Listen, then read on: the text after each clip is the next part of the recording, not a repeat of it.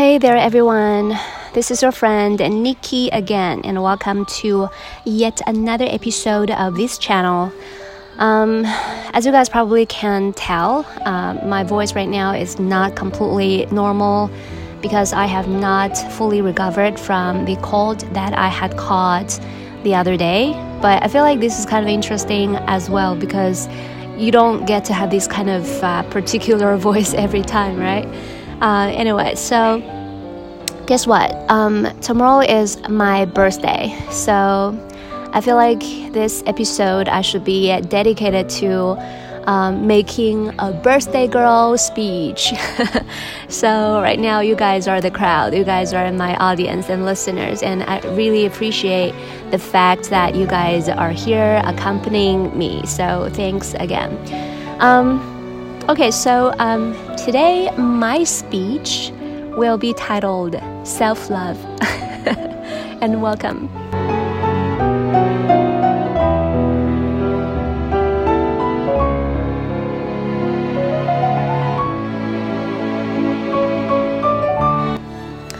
Um, so in order to um, like explore further into what self-love is I would like to first of all um, just state what I think it is not. Um, I think so. First of all, first self love is not feeding your own ego. You know, I have seen so many parents, they think that they love their kids, but the way that they are loving their kids is like um, they always tell their kids that you are the best, you can handle everything. Like if you have a conflict with other people, it is their fault, it is never your fault. I feel like this is very dangerous. I mean, if you if you also treat yourself this way, you always think that you are right on everything, and other people are not right. And I feel like in the long term, we will just turn ourselves into some mm, narcissistic persons, and that is no good because that will definitely damage like your self development and also your relationship with other people as well. So remember, self love is not feeding your own ego. Um, and also, I think self love is not just about treating yourself very well in the most obvious ways. It is not just about pampering yourself, like treating yourself a good dinner, a luxurious dinner, or buying yourself some fancy objects and, you know, beautiful jewelries or bags and whatever. You know, I don't really think that alone is self love as well. So these are something that I think self love isn't. And here, what I really think self love is um, it's actually something about educating yourself. I feel like the best self love is to always educate yourself, educate the beautiful mind of yours, my dear friends, really. Um, so, first of all, I'm gonna just talk about this self love from three dimensions. So, first of all, I feel like, you know, in this year, you know, my birthday wish and also what I think that you guys should do is to educate yourself continually about the outside world. I mean, the world is big. There are so many academic subjects out there, and uh, sometimes we can be really, really blindsided, you know, in the fields out of our own major. For example, if you're majoring in, let's say, accounting or marketing or business, you probably don't understand anything about geopolitics. So, um, you know, basically recently when Russia and U- Ukraine, they are at war, we probably cannot analyze from any angle that is related to geopolitics and that will make us or make our comments or ideas kind of like shallow and we cannot really point to their real issue and i feel like this sort of uh, um, situation makes myself feel like I don't understand the world enough, and that sort of burning curiosity just want just uh, makes me want to know more about it. And apart from this, um, you know, there are still a lot of other amazing like subjects or field in the outside world, such as astronomy and physics and economics and things like that. You know, in each field, there are thousands of interesting points that we can educate us about so that in our spare time, instead of just uh, scrolling down the social media like TikTok, we actually can get something more interesting to do.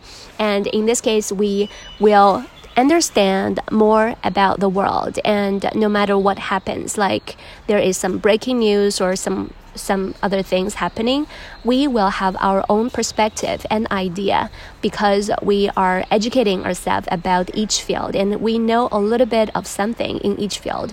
I feel like that is a more stable state of being because we're not relying on other people's views and opinions about the external world. I feel like this is a you know, psychologically, this feels kind of safe and stable.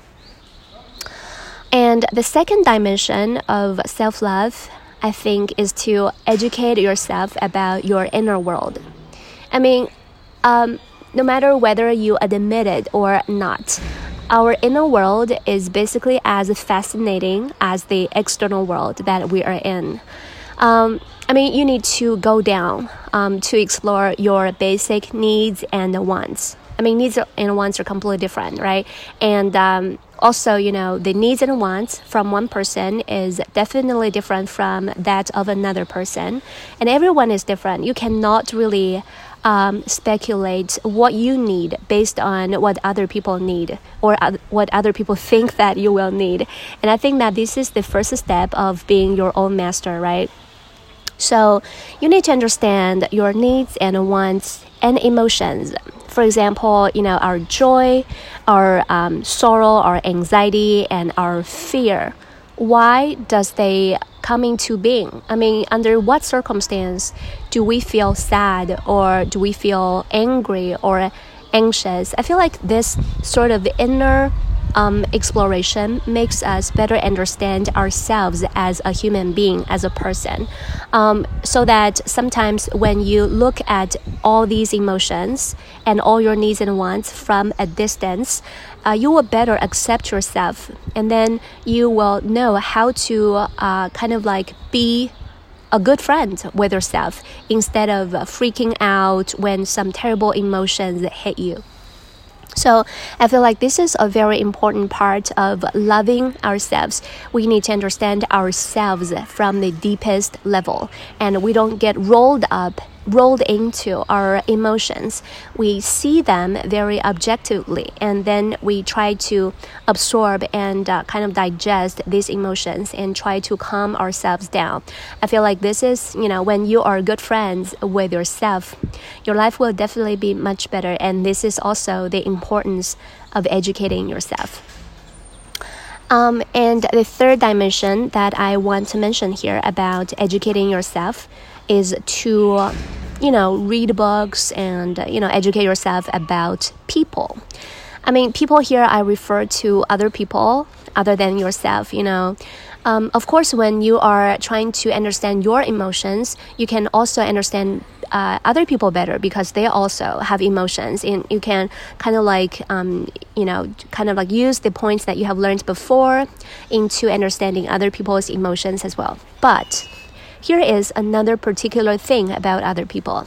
You know sometimes you know we need to communicate with them right? And we oftentimes have the feeling that the communication fails. Somehow we cannot really deliver our ideas very well to other people so you need to dive down and see why communication will fail. Um, I feel like you know uh, during this process we can educate us about you know the logical reasoning. You know, like uh, we need to express ourselves with you know sound logics, um, and also we need to tell other people's ideas through sound logics. And sometimes you know when you are saying something to another person, um, this other person will just uh, say some ridiculous ridiculous ideas using some ridiculous logics, but they seem to be they are right and they're super confident about that. And I need you to be able to identify that they their logic is basically wrong and that you will not get into their traps, you know. So the reason why sometimes we don't have a feeling of successful you know, during our communication is that we fail to identify other people's logic, whether it is right or whether it is wrong. But of course, this is just one thing.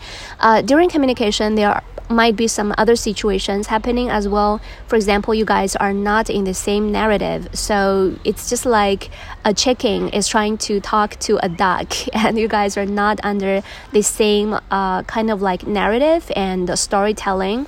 So in this case, you should realize that communication is not doesn't make any sense anymore and you should just uh, stop talking you know because no matter what you say the other person will just insist on his or her idea because you know you guys just see the world in completely different perspectives. So i feel like you know when you know more about communication you know you will have a better grip of the quality of your conversation with other people. You can better decide whether this person in front of you is talking about bullshit or this person in front of you is absolutely right or this person in front of you is not in the same narrative circle as you are in so I feel like in this case, um, we will be more aware of what situation we're in, and we will be generally happier and more fulfilled. Okay, anyway, so um, basically these three things what are what I understand as self-love. So I hope that in this new year I can keep progressing in terms of these three regards like educate myself about the external world and more academic subjects, and also uh, educate myself about my inner world. I will try to get along with myself and be my best friend. And third one is to know more about people, and so that I can be more clear about all the communication that is happening between me and other people. So in this case, I feel like I am taking care of myself properly and I am loving myself properly. Hopefully, you guys uh, also have got something out of today's episode. Love you guys a lot. Uh, and you guys can just uh, make some best wishes for me because it is after all my birthday okay anyway this is nikki i am i am gonna see you guys next round bye Mwah.